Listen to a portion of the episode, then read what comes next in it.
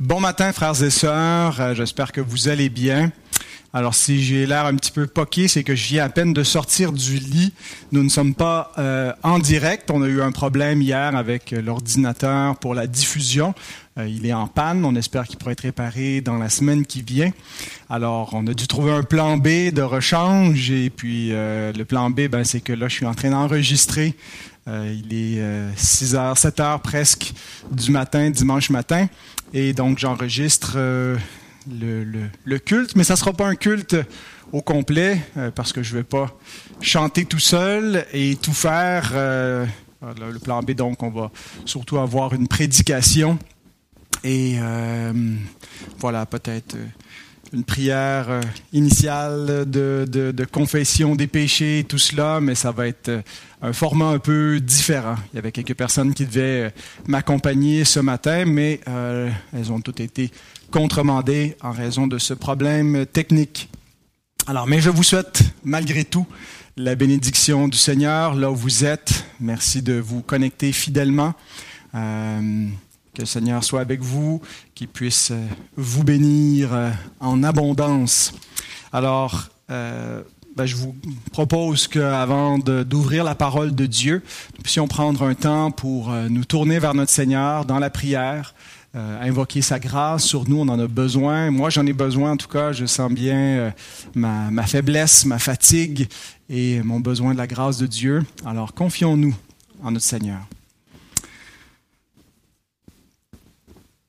Père céleste, je veux te remercier de ce que nous avons un libre accès au trône de ta grâce. Il n'y a jamais de défectuosité avec cet accès que nous avons grâce à Jésus qui nous a ouvert une route nouvelle et vivante au travers du voile, c'est-à-dire de sa chair qui a été brisée, qui a été offerte en sacrifice pour que nous puissions nous approcher de Dieu pour avoir la vie éternelle.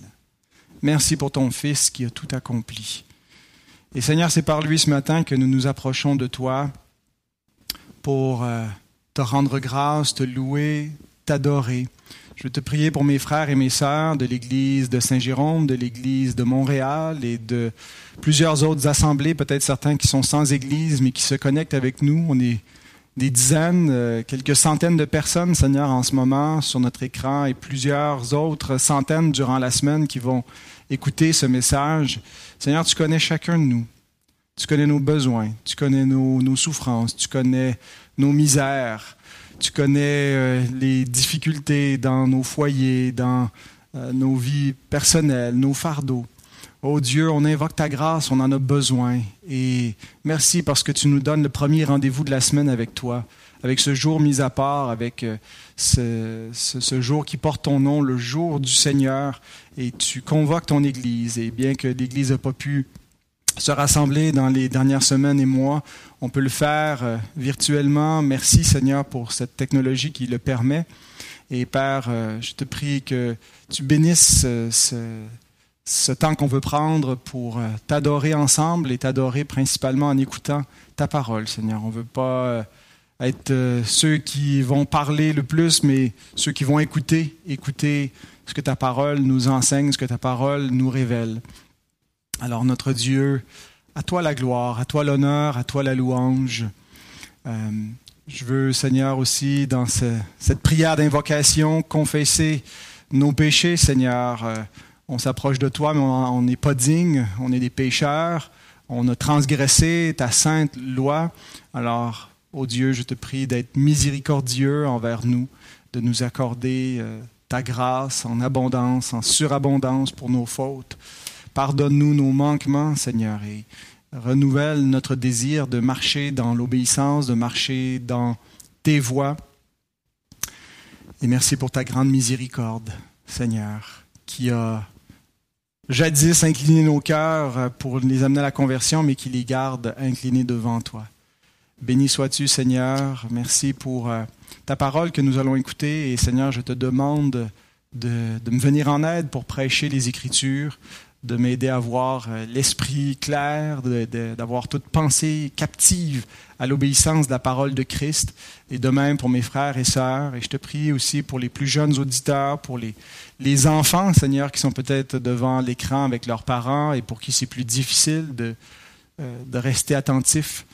Père, je te demande que tu leur donnes une disposition de cœur favorable pour écouter euh, l'enseignement pour euh, être édifiés et qu'ils puissent eux aussi entendre la voix du bon berger et reconnaître la véracité des Écritures, être persuadés par elles. Seigneur, je te prie pour chacun de nous, je te prie pour ceux qui vont entendre à la radio, Seigneur que tu parles, parle à ton Église, parle à ton peuple, Seigneur.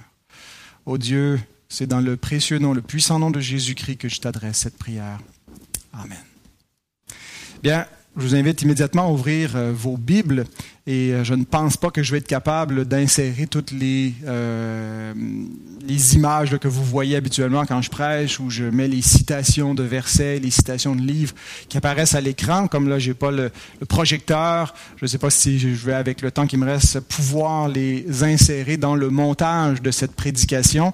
mais ayez donc votre Bible sous la main, comme ça, vous pourrez suivre autant que possible les euh, passages de la parole. Je vous rappelle que vous pouvez suivre aussi avec mes propres notes qui euh, sont dans la description euh, de, la vidéo. Alors, vous n'avez qu'à cliquer sur le, lien pour pouvoir obtenir une copie PDF de mes notes de prédication. Mais avec les notes aussi, vous avez des questions de compréhension qui peuvent aider pour ceux qui aiment prendre des notes. ça peut vous aider à structurer les questions que j'ai estimées importantes. Lorsque j'ai commencé mon ministère comme euh, jeune pasteur, jeune prédicateur, euh, j'étais donc récemment convaincu de l'importance de la prédication textuelle, c'est-à-dire d'exposer le texte biblique euh, dans verset par verset, d'exposer, de, faire l'exégèse des textes plutôt que de juste utiliser les, textes comme euh, un tremplin, un prétexte pour faire du, du, thématique et aller un peu dans toutes les directions. J'étais convaincu de l'importance de la doctrine chrétienne et même de l'exposition doctrinale d'une approche confessionnelle dans l'Église que l'Église l'Église euh, euh, réinvente pas la, théologie, mais qu'elle confesse la foi de ceux qui ont été avant nous et qu'on devait avoir une confession de foi substantielle. Et je me souviens que en partageant cette, euh, cet enthousiasme, j'ai toujours ces mêmes convictions-là encore aujourd'hui, 15 à 20 ans plus tard, mais peut-être qu'il fut un temps où je les partageais avec moins de, de, euh, de subtilité ou de maturité, qu'elle peut-être paraissait un peu plus euh, menaçante pour ceux qui n'étaient pas de cet avis-là euh, lorsque j'étais plus jeune croyant. Et j'avais été repris par une dame qui m'avait dit que la lettre tue, mais l'esprit vivifie.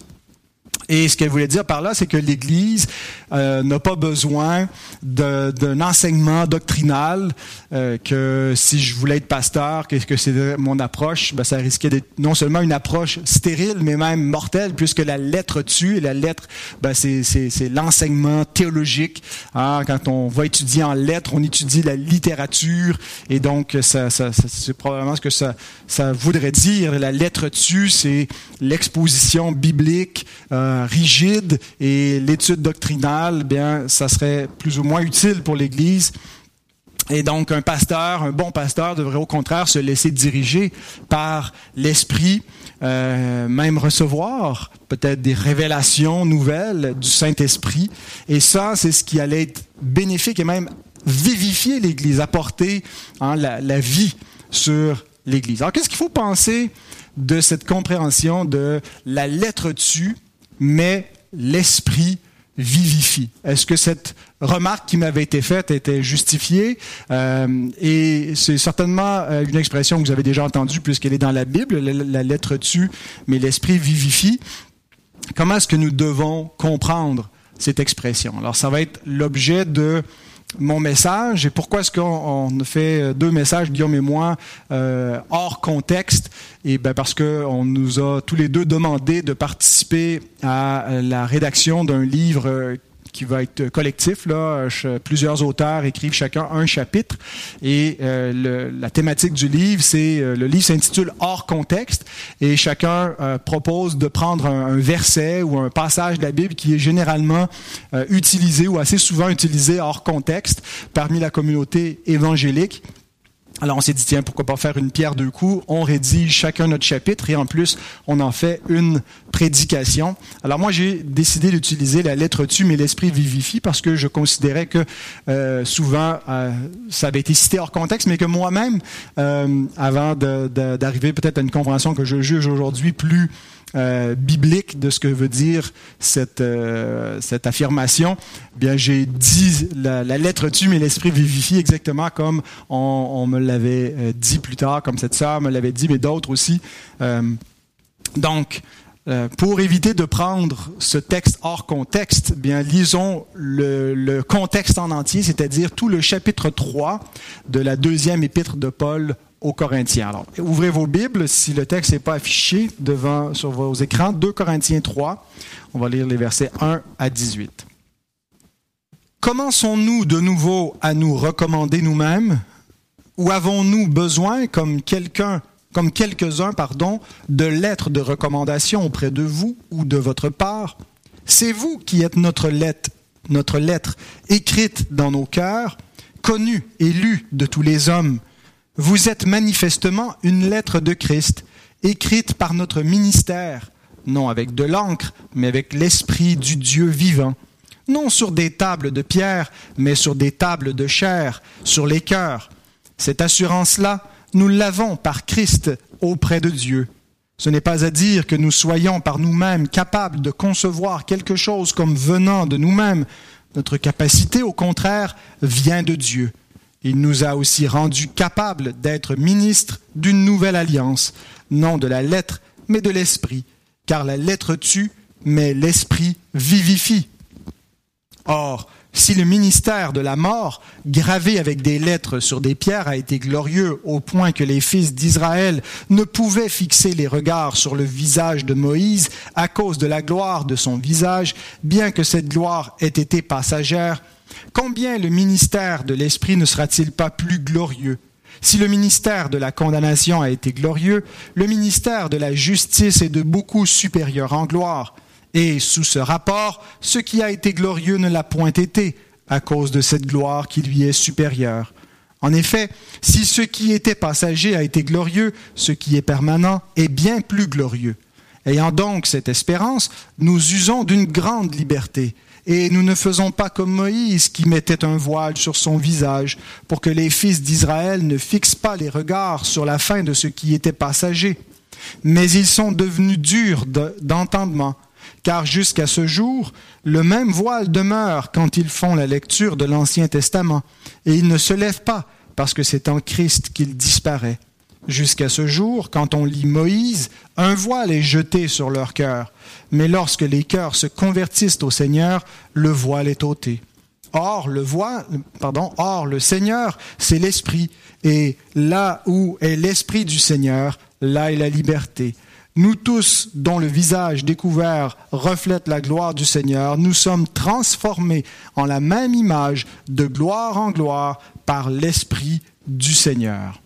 Amen. Que Dieu bénisse sa bonne parole. Bien entendu, je ne pourrais pas euh, commenter tout ce, passage. Il y a beaucoup à dire et on pourrait faire plusieurs semaines de prédication pour exposer euh, dans l'ensemble ce texte. Mais je l'ai lu en entier pour qu'on euh, ait un aperçu plus complet de dans quel contexte Paul déclare la lettre tue, mais l'esprit vivifie. Parce que c'est une tendance, c'est euh, quelque chose de, où on, entend une phrase, on oublie dans quel contexte ça a été dit, et puis à un bon moment donné, cette phrase nous revient comme cela, puis on l'applique dans des contextes où elle ne s'applique pas. Et je pense que c'est exactement ce qui arrive avec cette phrase-là. La lettre tue, ça nous fait penser à tout ce qui a rapport avec la littérature et peut-être l'écriture elle-même qui euh, qui peut tuer, euh, mais euh, que l'esprit, quant à lui, vivifie. Et puis là, on aurait euh, deux façons d'être dirigé, soit par la lettre, soit par l'esprit, mais un mène à la mort, l'autre mène à la vie. La sœur qui m'avait fait cette remarque était pas ni la première ni la seule à faire ce genre de euh, lecture là de ce passage. Euh, la lecture mystique de 2 Corinthiens 3.6, euh, l'antithèse, la, lettre et l'esprit, on la retrouve dans, de nombreux siècles en arrière de nous, donc depuis des siècles dans toute l'histoire de l'Église et dans plusieurs traditions chrétiennes différentes où il y a des façons un peu différentes mais connexes de comprendre de manière un peu mystique 2 Corinthiens 3.6. Et je pense que euh, Origène a été un des premiers. Origène, c'est un théologien euh, qui est un des, des pères de l'Église. Il est euh, né en 185 après Jésus-Christ. Il est mort en 253. Donc, euh, c'est très, très ancien. Il est parmi les, les, les premiers théologiens de l'Église. Et il est aussi connu pour avoir euh, popularisé une herméneutique du sens littéral et du sens allégorique.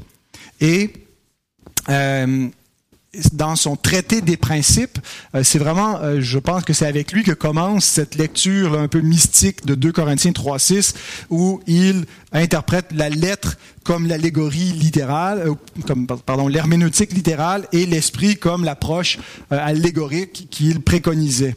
Et c'est d'origine qu'on a retrouvé cette lignée de prédicateurs qui euh, et d'interprètes de la Bible qui avaient tendance à faire la même chose qu'Origène.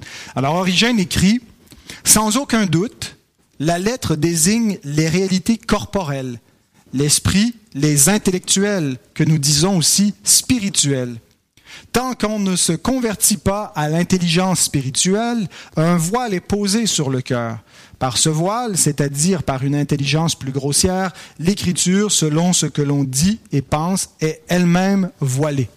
Donc pour Origène, la lettre et l'esprit référeraient à deux états d'homme de l'homme face à l'écriture. Il y a un qui est toujours dans une condition charnelle et qui ne peut pas donc comprendre euh, l'écriture et euh, qui par conséquent donc euh, et, la lettre ne lui fait pas l'effet d'une vivification, mais elle le, le, tue, elle le met à mort.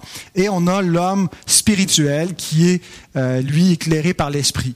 Et donc pour, pour Origène, ce sont vraiment deux, ça s'accorde tout à fait avec son herméneutique du sens littéral et du sens allégorique, euh, mais qui référait pas seulement à deux types d'herméneutique, mais à deux états spirituels de l'homme. Euh, celui donc qui euh, est charnel et celui qui est spirituel.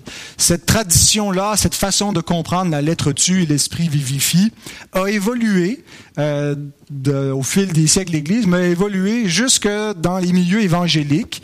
Alors, est-ce que ça venait directement d'Origène ou d'autres traditions mystiques, ou est-ce que ça a recommencé indépendamment de ce qui avait été fait au préalable dans l'histoire de l'Église? Dans, nos propres milieux, mais je pense que toute la, tradition, le mouvement missionnaire de Keswick euh, allait un peu dans le, même sens. Et euh, je ne pense pas, par exemple, que la sœur qui m'avait fait une remarque qu'elle elle avait lu le traité des principes d'Origène et que ça venait d'Origène, probablement plus de Watchman Nee ou de Witness Lee, qui sont des euh, euh, deux, théologiens chinois euh, piétistes, un peu mystiques, qui euh, ont eu une influence euh, en Occident. Beaucoup de leurs écrits ont été traduits en anglais et en français et ont beaucoup influencé le, mouvement évangélique plus piétiste.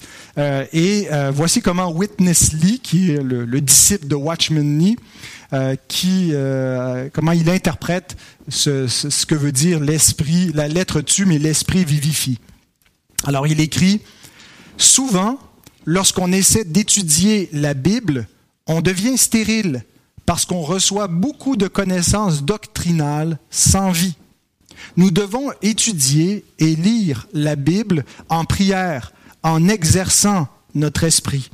La lecture intellectuelle tue, mais la lecture en prière donne la vie. Plus on lit la Bible en prière, plus on a le sentiment profond que quelque chose coule, vivifie, ravive, éclaire et fortifie.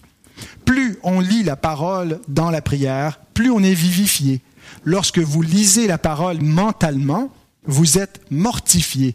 Mais lorsque vous lisez la parole en priant, vous êtes vivifié. Être vivifié ou mortifié dépend de la façon dont vous lisez la Bible. Donc, Witness Lee nous dit que la lecture intellectuelle, c'est-à-dire la lecture qui est juste comme un, exercice un peu académique, d'apprentissage mental, c'est une lecture qui tue. Mais la lecture en prière, la lecture de piété, donne la vie. Il dit que être vivifié ou mortifié dépend de la façon dont on lit la Bible. Donc, pour lui ici, la lettre tue, l'esprit vivifie, c'est vraiment euh, deux approches, deux façons de lire la Bible, deux types de chrétiens, on pourrait dire même. Alors, Bien entendu, euh, je crois qu'il faut lire la Bible dans un esprit de prière. Je crois qu'il faut rechercher l'illumination du Saint-Esprit. Euh, Paul prie pour une telle illumination lorsqu'il écrit aux Éphésiens, au chapitre 1, verset 16 à 18. Hein, il prie pour que, que, Dieu les illumine dans leur intelligence pour qu'ils réalisent la profondeur et, la beauté de l'amour de Dieu.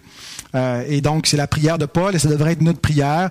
Euh, et, déjà, même avant Paul, on a le psalmiste, psaume 119, verset 18, qui dit « Ouvre mes yeux pour que je contemple les merveilles de ta loi. Hein, il était conscient, lui aussi faisait cette expérience-là parfois, David, qui écrit ce psaume, de, peut-être lire la parole de Dieu de manière un peu distraite. Hein, et, nous, euh, on lit souvent la Bible parce qu'il faut la lire, et puis on a pris la bonne habitude de la lire quotidiennement. Mais vous avez certainement vécu cette expérience-là de lire la Bible et d'avoir l'esprit ailleurs, de ne pas être attentif. Eh bien, ici, il prie, ouvre mes yeux pour que je contemple les merveilles de ta loi. Permets pas que je, sois un, lecteur distrait, un lecteur euh, qui ne, reçoit rien de, la lecture de la parole. Et, et combien c'est agréable lorsqu'on fait une lecture qui nous est profitable, lorsqu'on a l'impression vraiment et qu'on a la conviction d'être en communion avec Dieu, que euh, son esprit nous éclaire et qu'on le lit dans cet esprit de prière. Cependant, ce n'est pas ce qu'enseigne 2 Corinthiens 3, 6. Donc, en, niant euh, cette lecture de la, lettre tue, mais l'esprit vivifie, je ne voudrais pas nier la, réalité qu'il faut lire la parole de Dieu et chercher l'illumination de l'esprit, la lire avec, euh, euh, un esprit de prière. Mais je ne pense pas que ce que Paul veut nous enseigner dans ce passage, ce soit cela. Il n'est pas en train de nous dire ceux qui lisent la, la Bible intellectuellement, la lettre les tue, tandis que les autres qui la lisent spirituellement, ils sont vivifiés. Et la Bible n'enseigne pas non plus une spiritualité mystique euh, comme comme euh, Watchman Nee, Witness Lee ont tendance à l'enseigner, qui est, qui est un, une forme de, de, de, de piétisme où hein, on, on, devient, euh, on est dirigé directement par l'esprit, par des intuitions spirituelles. Je ne pense pas que ce soit la façon d'être dirigé par l'esprit. C'est, pas l'objet de, de, ce message de se pencher là-dessus. Euh, le dernier message que j'ai fait en 2019 touchait un peu à cette question-là, de comment être dirigé euh, par Dieu pour prendre nos décisions. Puis ça, ça englobe cette question parce que j'ai longtemps été influencé moi-même par cette façon de voir de Watchman Nee ayant lu L'homme spirituel, mais euh, par la suite, j'ai été convaincu que ce n'était pas euh, l'enseignement de, la parole de Dieu. Et je ne pense pas non plus que la Bible enseigne euh, une herméneutique allégorisante comme Origène le fait. Donc, je vais clore cette première section euh, qui nous montre un petit peu comment ce passage a été lu hors contexte et l'est encore souvent, en empruntant à Jean Calvin son indignation face à cette approche. Alors, je, je pourrais peut-être faire une sortie à l'emporte-pièce devant la caméra, mais ça pourrait avoir l'air fake de, de, de m'emporter. Alors, je vais laisser Calvin s'emporter par la plume et vous lire ce qu'il écrit sur cette tendance. D'abord Origène, puis d'autres ont gravement déformé cette phrase, la phrase la lettre tue, l'esprit vivifie, pour lui donner un sens corrompu. Et ainsi est née l'erreur la plus pernicieuse selon l'Écriture, euh, selon laquelle l'Écriture est non seulement inutile, mais même nuisible, à moins qu'elle ne soit transformée en allégorie élaborée. Cette erreur est devenue une source de beaucoup de mots elle a non seulement permis de corrompre le vrai sens de l'écriture, mais a également conduit à la notion que plus l'allégoriste, celui qui fait l'allégorie, était insouciant, plus il était expert comme interprète de l'écriture. Plus tu es insouciant, plus tu as de la créativité puis des idées euh, un petit peu saugrenues sous le couvert de l'allégorie, eh bien plus tu es vu comme un expert, comme interprète de l'écriture, plus tu es inspiré par l'esprit. Ainsi, Beaucoup parmi les anciens ont lancé la parole sacrée de Dieu dans tous les sens comme une balle de tennis. Oui, moi aussi, j'ai été surpris d'apprendre que le tennis existait au temps de Calvin. C'est ainsi que des hérétiques débridés trouvèrent l'occasion de troubler l'Église, puisque dorénavant, n'importe qui pouvait dire n'importe quoi, et beaucoup agirent ainsi. Il n'y avait pas de folie si absurde ou si grande qui ne puisse être pratiquée au nom d'une allégorie quelconque. Même de bonnes gens tombèrent dans ce piège et inventèrent beaucoup de fausses idées parce qu'ils furent trompés par ce penchant pour l'allégorie. Alors voilà pour l'indignation calvinienne. Euh, et voilà pour le, le premier point qui était de montrer euh, ce texte hors contexte, comment au fil de l'histoire de l'Église et surtout dans notre propre contexte à nous, euh, ce texte est souvent cité hors contexte. Maintenant, j'aimerais vous faire trois remarques. Euh, trois remarques un peu de, de, nature exégétique qui vont nous aider à remettre le texte dans le contexte. D'abord, la première, l'antithèse qu'on retrouve, l'être-esprit, l'opposition que Paul fait entre les deux, l'antithèse n'oppose pas deux façons de lire la Bible, mais deux alliances. La lettre et l'esprit, cette, dualité, euh, ça ne nous renvoie pas à une lecture intellectuelle d'un côté versus une lecture spirituelle de l'autre côté. Ça ne nous renvoie pas à deux états de l'homme, un qui serait euh, dans un état de mort et un autre dans un état de vie. Bien sûr qu'il y a quelque chose d'implicite dans, l'ensemble du passage où Paul nous parle des Juifs qui, parce qu'ils n'ont pas l'Esprit Saint, n'arrivent pas à comprendre l'Écriture puis s'attachent à une gloire passagère. Oui, il peut nous parler en partie d'un irrégénéré qui fait la lecture de la parole, mais lorsqu'il parle de la lettre qui tue, de l'Esprit qui vivifie, il n'est pas en train de nous renvoyer à deux façons de lire la Bible, une intellectuelle, une spirituelle. Euh, et ça, cette, façon de lire le texte, ce n'est pas déduit du texte, ça ne vient pas d'éléments qui sont dans le texte ou dans son contexte, mais c'est pas de l'exégèse, hein, où on, retire le sens du texte, mais c'est de l'exégèse, c'est-à-dire on insère un sens hors du texte et on, on l'insère dans, dans, le passage, mais il vient pas du passage lui-même. Or, le rôle de l'interprète de la Bible, du lecteur de la Bible, c'est pas d'imposer un sens au texte sacré, mais c'est de comprendre le sens du texte et de, le faire ressortir et de l'appliquer à sa propre vie. Donc, euh, tout le chapitre de 2 Corinthiens 3, le contexte global dans lequel se trouve cet énoncé, euh, oppose non pas deux façons de lire la Bible. Quand on lit l'ensemble du contexte, on voit que, Paul pardon, utilise une dualité entre l'ancienne alliance et la nouvelle alliance. Donc la dualité lettre-esprit reflète cette dualité ancienne alliance, nouvelle alliance. Et cette nouvelle alliance, Paul la nomme explicitement dans le même verset où on a l'expression la lettre tue, l'esprit vivifie, le verset 6.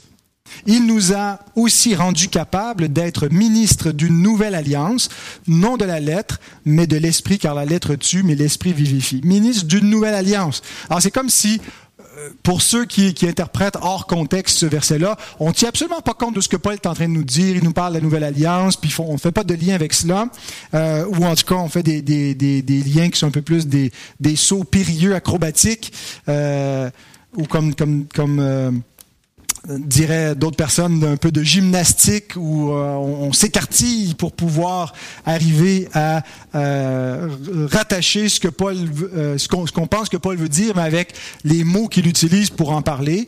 Alors, il parle de la nouvelle alliance, puis dans le reste du passage, il nous parle aussi de l'ancienne alliance, et il met les deux en tension. Au verset 7, euh, verset 7 à 15, le contraste se poursuit, où il mentionne Moïse, où il mentionne spécifiquement l'ancienne alliance. Et cette dualité entre les deux alliances, ancienne et nouvelle, est un thème très fréquent du Nouveau Testament, comme euh, vous le savez certainement. Il y a beaucoup de passages qui pourraient être cités, mais euh, permettez-moi de, de, citer au moins celui-ci dans les Actes, Actes 15, versets 10 et 11.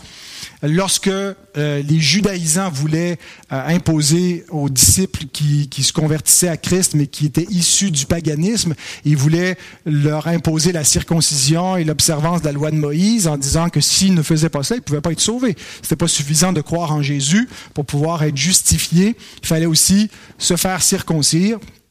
Et donc, ils ont troublé euh, l'église euh, d'Antioche, il me semble, c'est Antioche? Oui. Euh, et euh, donc, les disciples ont dû éventuellement faire une, conférence avec les apôtres à Jérusalem en acte 15, et ils se penchent sur cette question-là. Est-ce qu'il est nécessaire finalement de d'entrer dans l'ancienne alliance pour pouvoir entrer dans la nouvelle alliance? Et euh, la réponse des, des, des disciples, euh, la réponse de la parole de Dieu finalement, acte 15, verset 10, Maintenant donc, pourquoi tentez-vous Dieu en mettant sur le cou des disciples un joug que ni nos pères, ni nous n'avons pu porter. Mais c'est par la grâce du Seigneur Jésus que nous croyons être sauvés de la même manière qu'eux. Alors, ici, la réponse, c'est que les, les, les, pères qui ont été circoncis, puis la circoncision impliquait qu'il fallait garder l'alliance de la loi, garder la loi. Euh, et, et, donc, c'était le signe de cette alliance-là qui a été donnée à Abraham et à ses descendants. Ben, il dit, ce joug-là était trop lourd. On n'a pas été capable d'accomplir ce que la loi exigeait de nous. Ça nous a menés en exil. Et euh, la façon que nos pères ont été sauvés, c'est par la grâce du Seigneur Jésus. C'est en croyant la promesse que Dieu a aussi faite à Abraham, que quelqu'un viendrait qui lui accomplirait la loi et qui serait donc la postérité d'Abraham. Et donc, c'est de la même manière qu'eux, c'est-à-dire de la même manière que nos pères ont été sauvés, que nous croyons nous aussi être sauvés, pas en observant loi, mais en euh, croyant euh, en Christ et en recevant la grâce du Seigneur Jésus. Alors, je pourrais citer d'autres passages, Galates 3, 15 à 18, où Paul encore va euh, mettre cette tension entre l'ancienne alliance, la loi, et la nouvelle alliance, la foi. Galates 4, 21 à 27, le contraste se poursuit. Mais un qui est encore plus explicite, c'est Hébreu 8, 6 à 13. Je ne vais pas lire tous les, les versets, mais quelques versets de ce passage. Mais maintenant, il a obtenu un ministère d'autant supérieur qu'il est le médiateur d'une alliance plus excellente qui a été établie sur de meilleures promesses. Donc Jésus est médiateur non pas de la même alliance, et là je fais un, petit clin d'œil à mes frères presbytériens qui disent que euh, l'ancienne et la nouvelle alliance, c'est c'est la même alliance, mais c'est juste deux administrations différentes. Non, ça nous dit ici que ces deux alliances-là n'ont même pas les mêmes promesses. Donc, elles n'ont pas la même substance. C'est pas deux administrations d'une même promesse ou d'une même alliance. Ce sont deux alliances différentes. Il est médiateur d'une alliance plus excellente, meilleure que celle qui précédait. En effet, si la première alliance avait été sans défaut, il n'aurait pas été question de la remplacer par une seconde. C'est un remplacement d'alliance. Alors, théologie du remplacement, c'est pas qu'il y a un remplacement de, de, de du peuple de, l'Église par Israël, c'est qu'il y a un remplacement de l'ancienne alliance par la nouvelle alliance. Et donc, au verset 13, il dit, en disant une alliance nouvelle, c'est lorsque Dieu déclare en Jérémie qu'il va faire une alliance nouvelle. Donc, en disant une alliance nouvelle, il a déclaré ancienne la première, or ce qui est ancien, ce qui a vieilli est prêt de disparaître.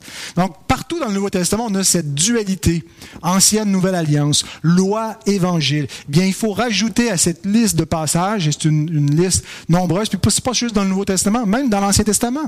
Quand Dieu a dit, je ferai une alliance nouvelle, il venait de déclarer que la première alliance de la circoncision était ancienne et elle était près de disparaître. Donc on avait déjà cette dualité dans l'Ancien Testament.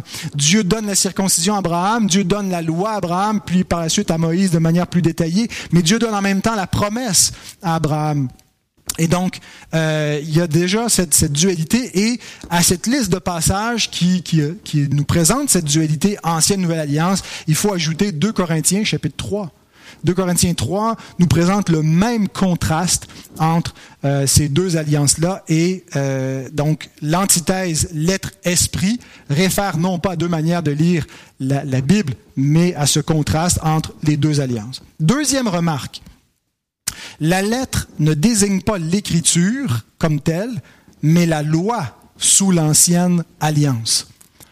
La lettre, quand Paul dit la lettre tue, c'est pas une référence à l'écriture elle-même, mais c'est une référence à la loi et à sa fonction spécifique euh, dans une alliance des œuvres qui est là pour mettre à mort le pécheur et pour tuer toute euh, justice personnelle qui, se, qui voudrait clamer euh, devant Dieu le droit à la vie. Elle est là pour exécuter le verdict de mort, pour ne laisser que la grâce comme possibilité pour obtenir la vie. Alors, la lettre, ce n'est donc pas une référence à une manière intellectuelle de lire la Bible sans l'esprit et qu'une telle lecture serait stérile et même létale, mortelle. Euh, en fait, le, quand on fait, on examine le, verset dans son contexte, le, le, verset 6 nous dit la lettre tue, puis le verset 7 nous dit qu'est-ce qui tue exactement, le verset qui suit.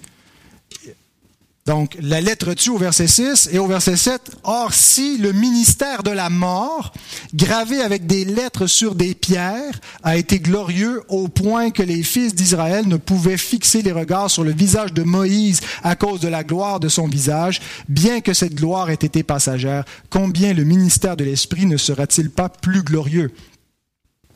Donc, c'est quoi qui tue? Ben, c'est le ministère de la mort gravé avec des lettres de pierre. Et ça se réfère au temps de Moïse, lorsque les fils d'Israël ne pouvaient pas regarder le visage de Moïse à cause de la gloire euh, qui était sur son visage, bien qu'elle était passagère. C'est bien entendu une référence à l'épisode du Sinaï, euh, à la montagne du Sinaï, où la loi de Dieu qui était le, code de l'alliance que Dieu faisait avec Israël, qui étaient les, stipulations, les exigences pour que euh, Israël puisse accomplir l'alliance des œuvres ou l'alliance de la loi. Il devait garder ces, dix commandements et tout ce qui était rattaché dans, le, code mosaïque qui donnait un peu euh, tout le, le détail qui était résumé dans les dix commandements. Eh bien, cette alliance est initiée lorsque Dieu, par son propre doigt, va graver avec des lettres dans la pierre cette alliance-là. Alors, euh, c'est une référence à cet épisode au mont Sinaï, à la promulgation de l'alliance de la loi. Alors, l'expression la lettre, c'est une, ce qu'on appelle une métonymie de l'ancienne alliance. Une métonymie, c'est euh, où on, utilise un terme euh, non pas pour ce qu'il veut dire généralement, mais pour désigner autre chose. Quand on pense à la lettre, on pense à, des lettres, on pense à l'alphabet, on pense à de l'écriture. C'est ce qui fait que des gens font une association d'idées et, donc se disent ah ben il doit parler de l'écriture parce que l'écriture c'est la lettre, c'est ce qui est écrit. Mais non, quand Paul utilise la lettre, c'est une métonymie, c'est-à-dire qu'il prend le mot lettre, mais pas pour lui donner le sens de lettre ou d'écriture, mais pour référer à, à l'ensemble de l'ancienne alliance qui bien sûr était écrite et était écrite dans la pierre et c'est une référence à l'alliance de la loi gravée dans la pierre.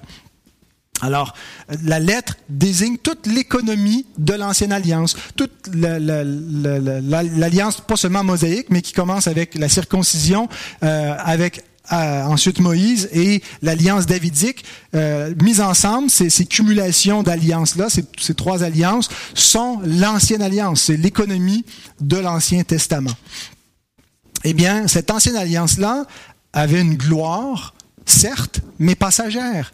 Elle n'était pas l'alliance finale et définitive qui devait amener la vie éternelle. Elle était là passagèrement euh, pour en, vue au service de l'alliance permanente qui allait amener la gloire éternelle, la nouvelle alliance. Et donc, euh, l'ancienne alliance n'avait pas non plus comme fonction d'accomplir les promesses de Dieu et d'apporter la vie elle était au contraire un ministère de mort. Euh, et elle était en vue de cette alliance qui allait apporter la vie. Elle a été mise au service. Et Paul va répondre d'ailleurs pourquoi donc Dieu donnait la loi, euh, mais il l'a donné en vue euh, de cette alliance de grâce qui est la nouvelle alliance. Troisième remarque de, dans, dans le contexte. L'esprit ne désigne pas l'esprit de l'homme, mais le Saint-Esprit sous la nouvelle alliance l'approche mystique a tendance à, voir l'esprit comme la spiritualité de l'homme. Peut-être qu'il y a un rapport avec le Saint-Esprit, mais toute cette idée un peu d'intériorité, cette idée de euh, la vie spirituelle et l'esprit de l'homme, l'intuition de l'homme, et ça, ce serait euh, ce qui nous mène à la vie. Mais le mot esprit ici, il faut l'écrire avec une majuscule, et c'est une référence au Saint-Esprit lui-même. Euh, au verset 3, l'apôtre Paul, juste avant, a utilisé le même contraste euh, avec des expressions différentes, mais le contraste entre la lettre et l'esprit. Mais cette fois, il réfère clairement non pas à, ce qui pourrait être euh, l'esprit de, l'homme, parce que le mot pneuma parfois s'applique à l'homme, mais parfois s'applique à Dieu, l'esprit de Dieu. Et euh, dans nos traductions françaises, on peut avoir une majuscule ou une minuscule pour différencier, mais dans les textes originaux grecs, on n'a pas cette distinction-là. Donc c'est le contexte qui nous dit est-ce qu'il parle de, de l'Esprit Saint ou est-ce qu'il parle de l'esprit de l'homme? Mais donc dans le même contexte, c'est clair que Paul, quand il utilise le mot pneuma, au verset 3, il se réfère au pneuma de Dieu et pas au pneuma de l'homme. Euh, au verset 3, nous lisons, Vous êtes manifestement une lettre de Christ écrite par notre ministère, non avec de l'encre, mais avec l'Esprit du Dieu vivant, non sur des tables de pierre, mais sur des tables de chair, sur les cœurs. Donc, il y a une distinction entre ce, ministère de l'Ancienne Alliance qui, était euh, fait euh, sur, de la pierre, sur euh, qui était écrit, euh, mais qui ne changeait pas le cœur. Et, tandis que dans la Nouvelle Alliance, eh bien, il y a un changement de cœur qui s'opère en vertu de l'Esprit Saint qui est répandu sur ceux qui croient le message de la Nouvelle Alliance, l'Évangile. Donc ici, c'est une référence au Saint-Esprit. Ce qui est écrit sur les cœurs, c'est écrit avec l'Esprit du Dieu vivant, euh, et c'est lui qui vivifie. Donc le Saint-Esprit est un don spécifique de la Nouvelle Alliance tous ceux qui ont reçu le Saint-Esprit l'ont reçu en vertu des promesses de la Nouvelle Alliance. La, Nouvelle Alliance a été donnée en vertu de meilleures promesses, nous dit l'Épître aux Hébreux. Et euh, donc, est-ce que ça veut dire qu'avant l'établissement de la Nouvelle Alliance, personne n'avait le Saint-Esprit? Je ne sais pas ce que ça veut dire. Il y a des gens qui avaient le Saint-Esprit qui étaient nés de nouveau, parce qu'autrement ils ne pouvaient pas être sauvés, mais il était en vertu de la Nouvelle Alliance, qui n'était pas encore établie, qui était une promesse. Mais ce que, ce que ma compréhension, c'est que la Nouvelle Alliance commencé à être efficace avant que le sang de l'alliance soit versé. Mais Abraham euh, et tous ceux qui ont pu être sauvés avant ou après lui l'ont été par la nouvelle alliance. Abraham est dans la nouvelle alliance euh, qui lui a été révélée sous la forme d'une promesse à venir. Alors nous, nous n'avons pas la nouvelle alliance euh, sous la forme d'une simple promesse, mais sous la forme d'une alliance accomplie, c'est-à-dire une promesse qui s'est réalisée, qui est scellée dans le sang de Christ et qui est efficace. Et donc, c'est toujours en vertu de cette nouvelle alliance-là et de la médiation de Christ que le Saint-Esprit a été répandu, a été donné. Et euh, alors, le, Saint-Esprit, donc, euh, ou l'Esprit vivifie, c'est une référence donc au Saint-Esprit et à, cette, à ce don de grâce dans la Nouvelle Alliance. Quelques textes qui euh, vont dans ce sens-là, qui, qui, qui, qui, nous montrent que l'esprit est lié à la nouvelle alliance, à la prédication de l'évangile, et par contraste à l'ancienne alliance qui, elle, en, en, soi ne donnait pas l'esprit. Ça ne veut pas dire que l'esprit n'était pas donné au temps de l'ancienne alliance, mais il n'était pas donné en vertu de l'ancienne alliance. Alors Moïse euh, pouvait être régénéré, avoir la vie éternelle et avoir le Saint-Esprit comme nous, mais pas en vertu de l'alliance dont il était le médiateur, en vertu de la nouvelle alliance dont Christ était le médiateur, et le médiateur. Romains 7.6. Mais maintenant, nous avons été dégagés de la loi, étant morts à cette loi sous laquelle nous étions retenus, de sorte que nous servons sous le régime nouveau de l'esprit et non selon la lettre qui a vieilli. Alors on retrouve encore le contraste, lettre, esprit, mais c'est un renvoi à la loi versus à euh, l'évangile de la grâce qui euh, vient avec avec le Saint-Esprit. Euh, croire à l'Évangile, c'est pas seulement croire à une doctrine euh, qui, qui, qui est sans vie. C'est pas seulement croire à une théorie humaine. C'est pas seulement croire à des mots ou à un concept. C'est euh, recevoir avec puissance une infusion de vie. Le message de l'Évangile, lorsqu'il est reçu, vient avec le Saint-Esprit. Le Saint-Esprit donc régénère et c'est le début de la vie éternelle. C'est la, la, la première phase vers la résurrection glorieuse. C'est la première résurrection cette régénération. Et donc, la loi pouvait pas opérer cela dans les cœurs, mais l'Évangile le fait et euh, il le fait en, en, en conférant le Saint-Esprit. Romains 8, 2 à 4.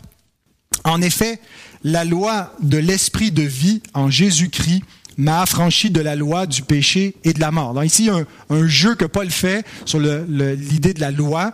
Euh, le mot loi est utilisé euh, de, un peu comme un principe, le principe de l'esprit ou la puissance de l'esprit versus la puissance du péché. La loi de Moïse qui n'a aucune efficacité vis-à-vis du péché, qui ne peut pas affranchir l'homme, mais la loi du Saint-Esprit le peut. Alors Paul joue sur ce contraste entre la, loi et la loi, mais c'est pas la même loi.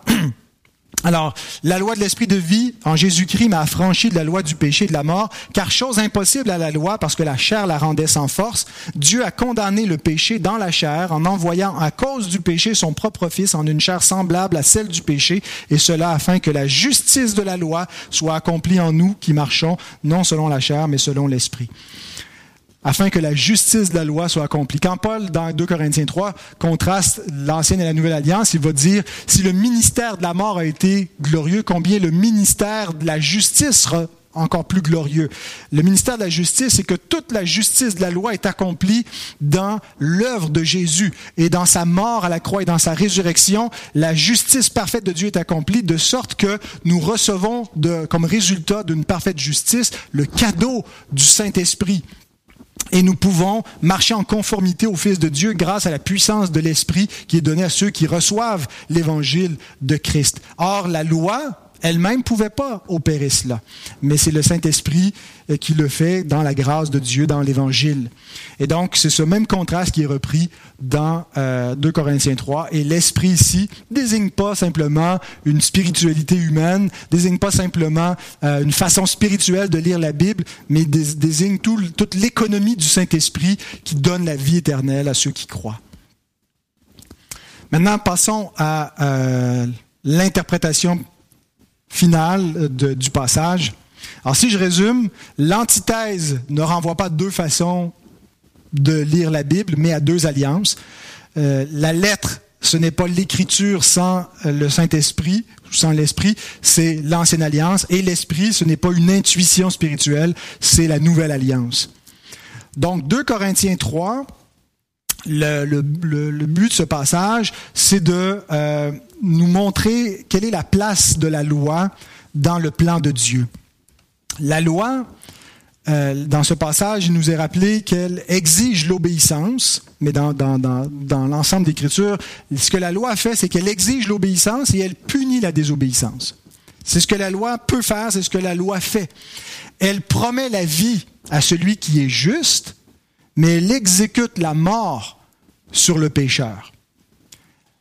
La loi, et, ça c'est peut-être quelque chose qui échappe, et en particulier à ceux qui ne croient pas à, l'idée de, l'alliance des œuvres, mais la loi promet la vie, où Dieu promet d'ajouter à celui qui garderait ses commandements la vie éternelle. Parce que la vie éternelle n'est pas gratuite. Elle, doit être gagnée, méritée, soit par nous-mêmes, soit par un autre. Romains 10, verset 5. En effet, Moïse définit ainsi la justice qui vient de la loi. L'homme qui mettra ces choses en pratique vivra par elles. C'est une citation de Lévitique 18.5 où Dieu, puis dans d'autres passages de l'Ancien Testament, Dieu rappelle au peuple que celui qui va pas juste écouter la loi, mais pratiquer la loi, pas imparfaitement, mais exactement, euh, sans faille, va vivre par la loi. Donc Paul rappelle ici qu'il y a deux façons d'être justifié, par la foi, celui qui croit, par les œuvres, celui qui fait. Et dit Moïse définit ainsi la justice qui vient de la loi. On peut être justifié, déclaré juste par la loi, c'est en mettant les choses de la loi en pratique et ça va nous mener à la vie. Et euh, Paul rappelle que dans Galate que la loi ne procède pas de la foi, mais des œuvres. C'est pas d'être un croyant qui essaie de pratiquer la loi pour avoir la vie, mais c'est d'être d'être parfait en œuvre. Euh, Galates 3.12, Or, la loi ne procède pas de la foi, mais elle dit, celui qui mettra ces choses en pratique vivra par elle. Et elle dit aussi, malheur à celui qui ne met pas toutes les paroles de cette loi en pratique. Si tu laisses tomber une seule parole de la loi, eh bien, euh, tu transgresses un seul commandement, tu transgresses tous, tu transgressé l'alliance et tu es perdu. Donc, la loi procède pas de la foi, elle procède des œuvres. Et conséquemment, la loi et ne peut que donner la mort aux pécheurs. Dieu ne donne pas, après la chute de l'homme, Dieu n'a pas donné la loi en pensant que l'homme pécheur serait capable d'atteindre la vie par la loi. L'homme juste aurait pu, c'est ce qu'Adam devait faire. Adam devait atteindre la vie éternelle en gardant la parole de Dieu, le commandement de Dieu, et avoir droit de manger de l'arbre de vie s'il obéissait au commandement de Dieu, ce qu'il n'a pas fait. Mais la loi donc était faite, non pas pour le, pécheur, pour le juste, mais eh, il n'y a plus de juste. Donc, qu'est-ce qui arrive avec la loi? Ben, Elle ne peut que donner la mort à, ceux qui sont des pécheurs. Et donc, euh, Romains 7, verset 10, Paul dit, Ainsi le commandement qui conduit à la vie se trouva pour moi conduire à la mort. Ce qui devait me donner la vie me donne la mort. Il y a un renversement. Alors, le, commandement devait, conduire à la vie. C'est ce qui était pour, Adam, c'est ce qui a été euh, rappelé à Israël dans la, republication de l'alliance des œuvres qui est faite avec Israël.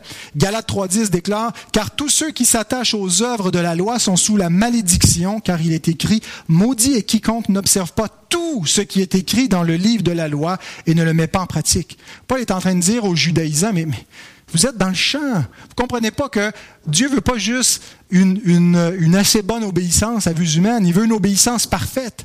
Alors si vous vous attachez à la loi en pensant que vous allez pouvoir obtenir la vie éternelle en cherchant à observer la loi, ben vous devez faire tout ce qui est écrit dans le livre de la loi. Et il est déjà trop tard pour vous parce que vous l'avez déjà transgressé et la loi ne contient aucune provision pour vous pardonner, pour vous justifier. Elle ne peut à ce moment-ci que vous condamner et vous envoyer à la perdition. Alors malheur à ceux qui s'attachent aux œuvres de la loi. Il ne reste que la malédiction pour vous. Alors voilà pourquoi Paul, dans 2 Corinthiens 3, l'appelle le ministère de la mort et de la condamnation, non pas le ministère de la justification. La loi peut pas justifier un pécheur, elle peut justifier un juste, mais il n'y a aucun juste. Nous sommes tous des pécheurs. Alors l'alliance de la loi donnée euh, au peuple d'Israël est devenue un ministère de mort et de condamnation. Mais cependant, Dieu avait en vue la vie, non pas la mort. Et en donnant cette alliance de la loi, qui est un ministère de condamnation et de mort, c'était pour mener à la vie, pour mener à celui qui venait accomplir la loi. Alors la vie éternelle, bien qu'elle soit gratuite, doit être payée. Euh, et Christ l'a payé de sa propre obéissance jusqu'à la mort pour obtenir la vie éternelle pour lui-même en tant qu'homme et pour nous. Et c'est ce qu'il déclare quand il commence le sermon sur la montagne en disant ne croyez pas que je sois venu pour abolir la loi ou les prophètes, je suis venu pour l'accomplir. Et dans le même, la même section, il dit si votre justice dépasse pas celle des scribes et des pharisiens, vous n'entrerez pas dans le royaume des cieux. Et donc, la justice dont on a besoin pour entrer dans le royaume des cieux est la parfaite justice de Jésus. C'est lui qui est venu accomplir la loi et les prophètes pour qu'on puisse entrer dans ce royaume.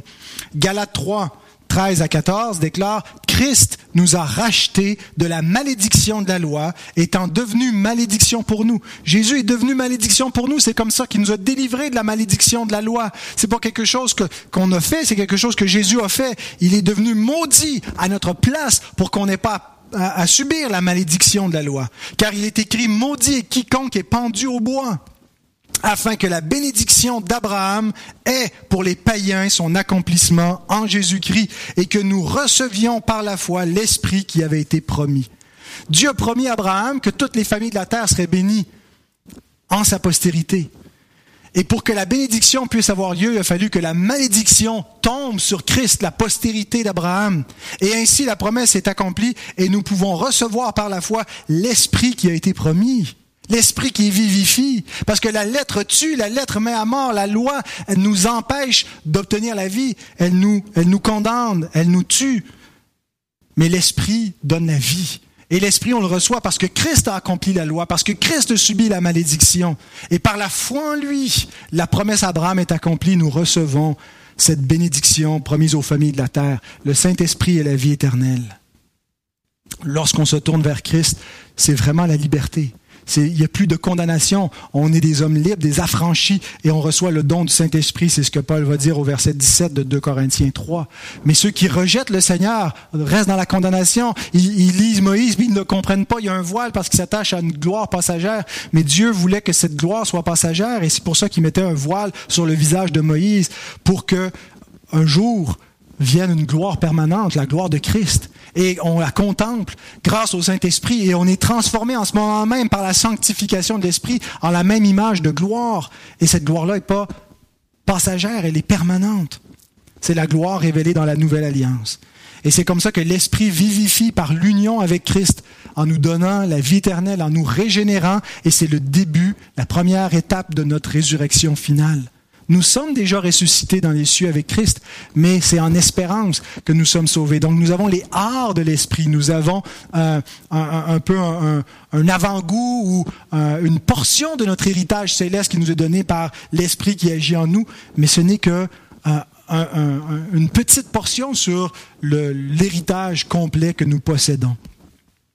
Alors l'Esprit nous a donné une capacité nouvelle de connaître Dieu, de l'aimer, de lui obéir. Et c'est de cette façon-là que les, théologiens qui ont été les champions de la grâce au fil des siècles interprétaient 2 Corinthiens 3 et toute cette dualité de la loi et l'Évangile. Permettez-moi en terminant de citer euh, Saint Augustin qui a écrit ceci concernant le contraste entre l'être et esprit. Dieu commande par la loi et il donne par l'esprit. Car la loi sans la grâce fait abonder le péché, et la lettre sans l'esprit tue.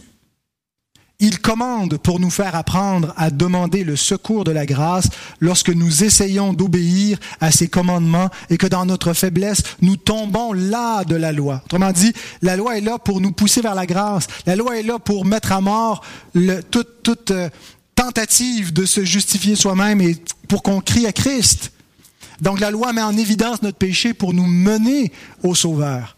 Donc il commande pour nous faire apprendre et à demander le secours de la grâce lorsque nous essayons d'obéir à ses commandements et que dans notre faiblesse nous tombons là de la loi et aussi pour que nous soyons reconnaissants envers celui qui nous vient en aide, si nous avons pu accomplir une bonne œuvre. Si quoi que ce soit de bon, qui vient d'un cœur régénéré, nous pouvons être reconnaissants parce que c'est l'œuvre de la grâce de Dieu par son Saint-Esprit. Maintenant, pourquoi Paul écrit tout cela?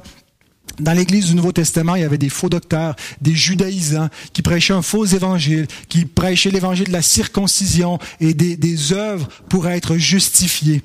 Et euh, Paul, donc, euh, il était attaqué par eux en disant que c'est pas un vrai apôtre ou que et donc il, il, justifie son apostolat et, ce qu'il fait valoir, c'est regardez, vous êtes une lettre écrite comme Moïse a, été porteur de l'alliance de Dieu. Nous sommes ministres d'une nouvelle alliance, pas de l'ancienne alliance, et vous êtes l'évidence même, l'Église est l'évidence même, le fruit du ministère apostolique de Paul, ce qui s'est produit donc dans cette, cette, ville de Corinthe et dans, dans, dans, dans beaucoup de villes de, de l'Empire où Paul a prêché l'Évangile. C'était une lettre euh, écrite par l'Esprit, par l'Esprit Saint sur les cœurs, qui changeait des vies et qui a bouleversé le monde et qui a eu des répercussions jusqu'à aujourd'hui, qui continue. Et nous sommes des millions dans le monde qui sommes cette lettre écrite par l'œuvre du Saint-Esprit lorsque l'Évangile de la grâce est prêché. Et donc Paul utilisait ça comme un argument contre les judaïsants pour faire valoir son autorité apostolique et la validité de son ministère et son appel de Dieu.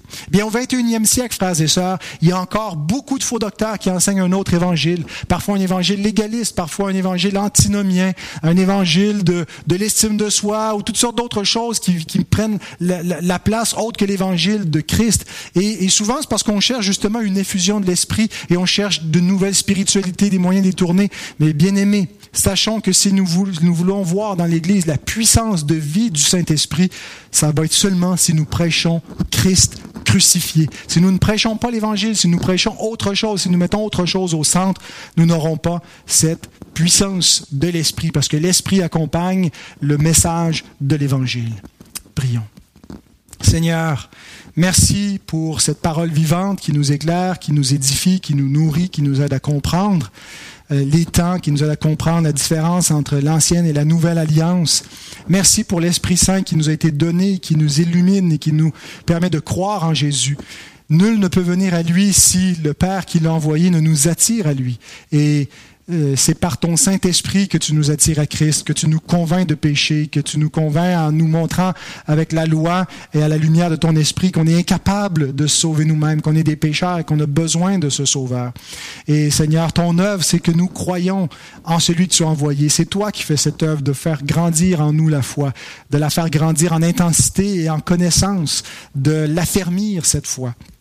Alors Seigneur, on veut te donner gloire et te remercier euh, de tout ce que tu as accompli, Seigneur, par ta grâce envers nous. Béni sois-tu, notre Dieu, notre roi. Reçois notre louange au nom de Christ et aide-nous à être fidèles à ce message et à le proclamer à d'autres pour que d'autres aussi puissent voir le voile leur être ôté, puissent voir la vie leur être donnée en Jésus par le Saint-Esprit.